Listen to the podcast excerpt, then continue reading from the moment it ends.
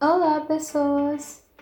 Então, dia 30 de outubro foi o dia do design de interiores e eu, como designer de interiores, estou aqui para falar um pouquinho sobre o que design de interiores faz, até porque sempre que eu vou falar sobre design de interiores, que eu sou uma, né?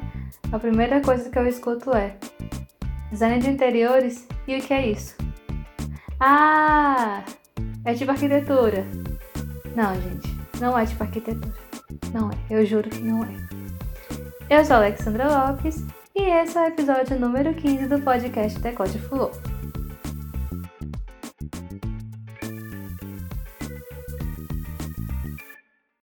Então, gente, esse episódio não saiu antes porque eu tive probleminhas, né, de equipamento, tive probleminhas de barulho e tal. Meu celular foi roubado nesse meio tempo. Enfim, foi um maior escarcel. Mas enfim, estou aqui de novo depois de duas semanas sem conseguir publicar o podcast. Mas eu não esqueci da nossa data, né? Porque eu, como designer de interiores, eu tenho a obrigação de falar sobre a minha profissão, né? Claro. Minha profissão tão querida. Mas se você não segue a Fulô nas redes sociais, então siga lá, viu? Arroba DDFulô no Instagram e no Twitter. Segue no Pinterest também, que é Decode Fulô. É só procurar lá que já aparece. Mas os links estão aqui na descrição do, do episódio também. Então é só ir lá que tá tudo certo. E depois desse episódio vai ter pastinha lá disponível para vocês virem também sobre o que, eu tô falando aqui, né? Como sempre. E, além de tudo, para quem ainda não sabe, a Fulô tem um canal no YouTube que tem muita coisa bacana vários conteúdos legais que a gente não consegue abordar no, no podcast porque aqui é áudio, né? Então lá é audiovisual. E aí tem outras coisinhas legais que eu abordo por lá. Então vão lá porque tá super legal, super vale a pena porque tem muitas coisinhas bacanas que diferentes aqui do podcast. Então se inscrevam no canal e deixem seus likes lá nos vídeos também para poder ajudar a amiguinha. Mas vamos ao que interessa, né? Afinal de contas, o que, que o design de interiores faz? E o que, que é design de interiores, né? E por que, que ele não é tipo arquitetura? Vamos lá. O design de interiores, ele é quem projeta espaços interiores. Já pode subir a vinheta, né? É, não é bem por aí não. Seguinte, o design de interiores, ele pode decorar, pode projetar um espaço completo, pode fazer mobiliário, pode até tipo tirar, é, colocar uma parede. Isso porque desde que a profissão foi regulamentada em 2016, a gente já consegue fazer é, tipo pequenas construções, né, tipo uma parede no ambiente interno, sem o aval de um arquiteto, porque agora a profissão já foi regulamentada. Então a gente consegue sim fazer esse tipo de coisa mas a gente não consegue fazer grandes estruturas, tipo uma casa completa, certo? A gente consegue fazer coisas pequenas, tipo, sei lá, mover a parede de um quarto, certo? Isso é umas coisas maiores, só quem pode fazer, no caso, são arquitetos e engenheiros. E essa é a principal diferença entre o design de interiores e o arquiteto, certo? Mas, por exemplo, o arquiteto, ele tem uma visão mais abrangente do todo, né? Porque ele faz a parte externa, principalmente porque mexe com a estrutura completa, mas ele também consegue fazer a parte interna. Ou seja, a grosso modo, o que o design de interiores faz, o arquiteto pode fazer, mas o que o arquiteto faz, o design de interiores não pode, certo? É basicamente isso. Por outro lado, o design de interiores, ele é mais focado, certo, na parte interna. Por ele ser mais focado, ele, ele também consegue fazer projetos apenas para o interior. É por isso que, como a parte interior também é uma área bem grande, acabou que virou uma área sozinha. Por isso nós temos hoje arquitetura e design de interiores, porque o interior sozinho também já é uma área bem grande, bem abrangente. E aí, essa é a diferença entre os dois, né? Principal. Mas aí, o design de interiores ele fica só na parte interna de residência? Não, gente.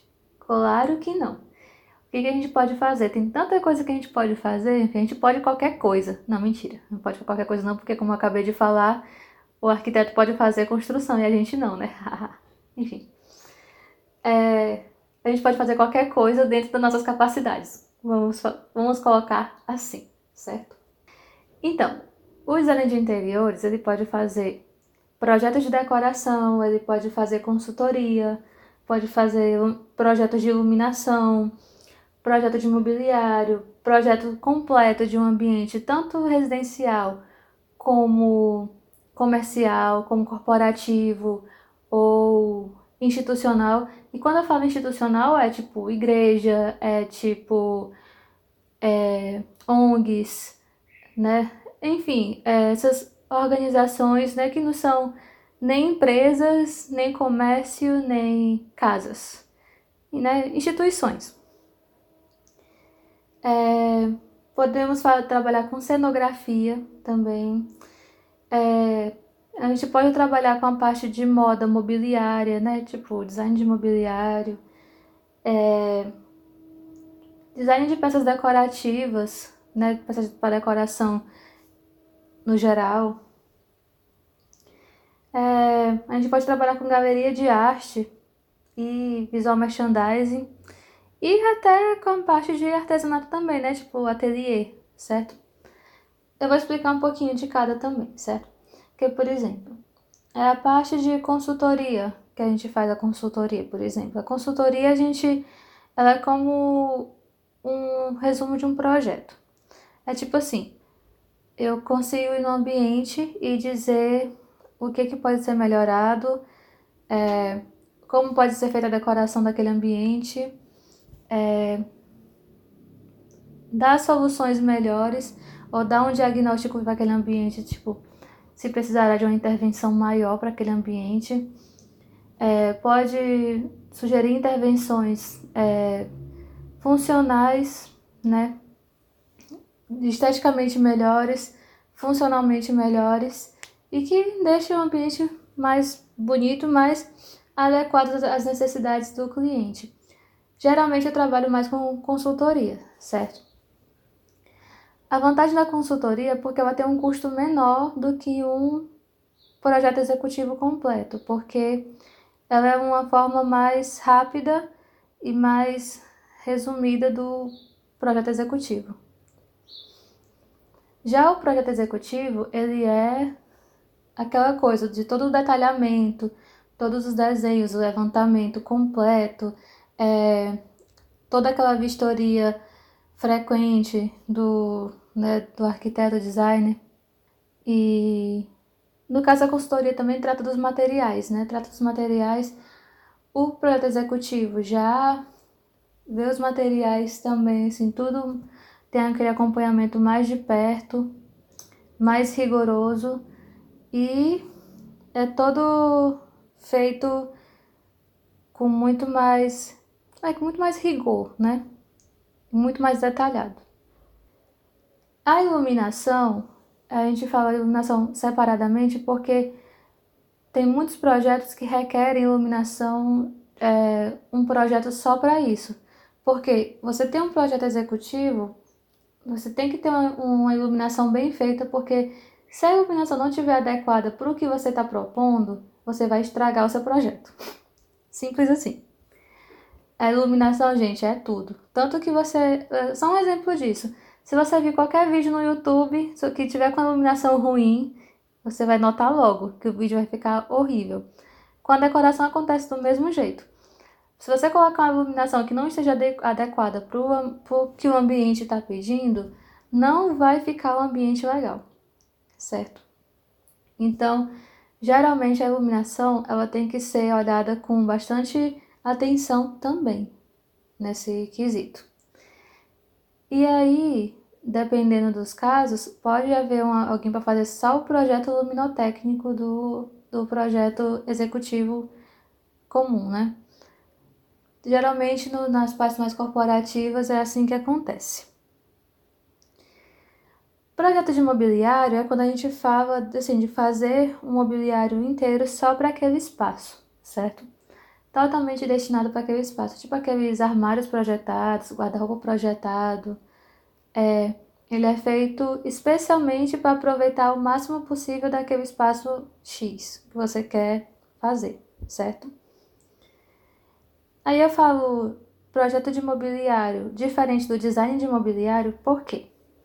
Porque o projeto eu estou fazendo o mobiliário para um espaço determinado.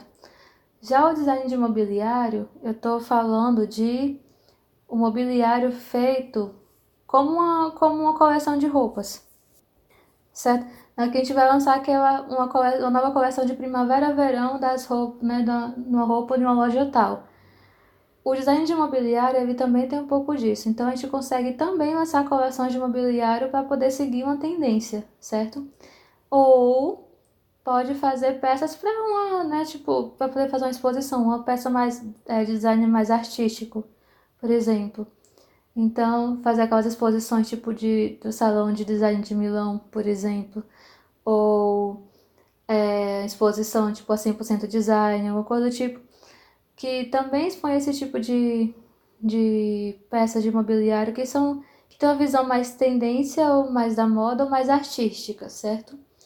Por isso que eu, eu gosto de separar as duas coisas. Cenografia. A cenografia, gente, é, por exemplo, já viu as novelas da Globo, né? Cenário.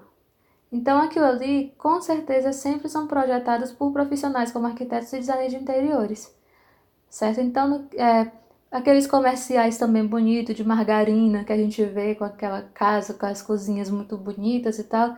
Aquilo ali também é cenografia. geralmente são feitas é, especialmente para aquilo ali.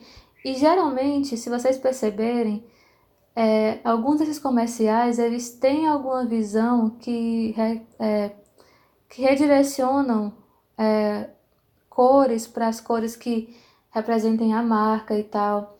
Então, esse tipo de olhar é um olhar que requer a semiótica, certo? Que é também uma coisa que a gente estuda na faculdade, por exemplo. Que é aquela coisa da significação das, co é, das coisas, né? O estudo da significação dentro do contexto que ela está inserida, é, das cores e tal. Enfim, o significado no geral dentro do contexto, certo? A grosso modo, seria isso. Porque se eu for tentar explicar aqui, vai ter que ser um episódio só para isso. Só para tentar explicar o que é semiótica. É um negócio bem complexo. É muita viagem. Mas enfim. É... Esse tipo de cenário também, a gente. É, design de interiores também tem essa, essa capacidade de fazer esse tipo de coisa, certo? Ele também tem esse olhar técnico e olhar artístico para fazer isso. A galeria de arte, ela também tem essas peculiaridades de olhar, certo? Porque é o seguinte, como falei, a gente já estudou semiótica na faculdade a gente também estuda história da arte. Então, esse tipo de coisas que a gente estuda na faculdade faz com que a gente tenha uma certa preocupação, que uma, a gente, dependendo, claro que depende também do, da aptidão de cada um, né?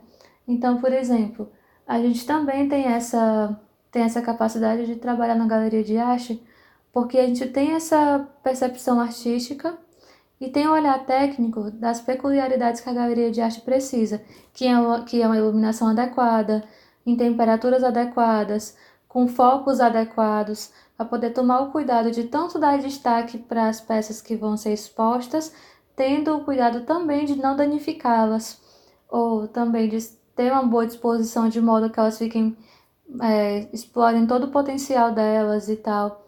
Então ter esse olhar, é, esse olhar que ajude a dar um destaque melhor para as artes que vão ser expostas é uma coisa que o design de interiores também tem esse, esse olhar capacitado. E o visual merchandising é uma coisa que pouca gente sabe o que é, assim, do, na parte que não é da área, né? Pouca gente sabe o que é, mas muita gente convive todo o tempo inteiro com isso. O visual merchandising nada mais é do que a parte da, a parte da moda de lojas. Tipo, sabe essa parte que tem nas lojas, toda a disposição de vitrines, de produtos no geral, tanto mercantil como loja de roupas, ou de qualquer coisa, no geral. Enfim, isso é visual merchandising.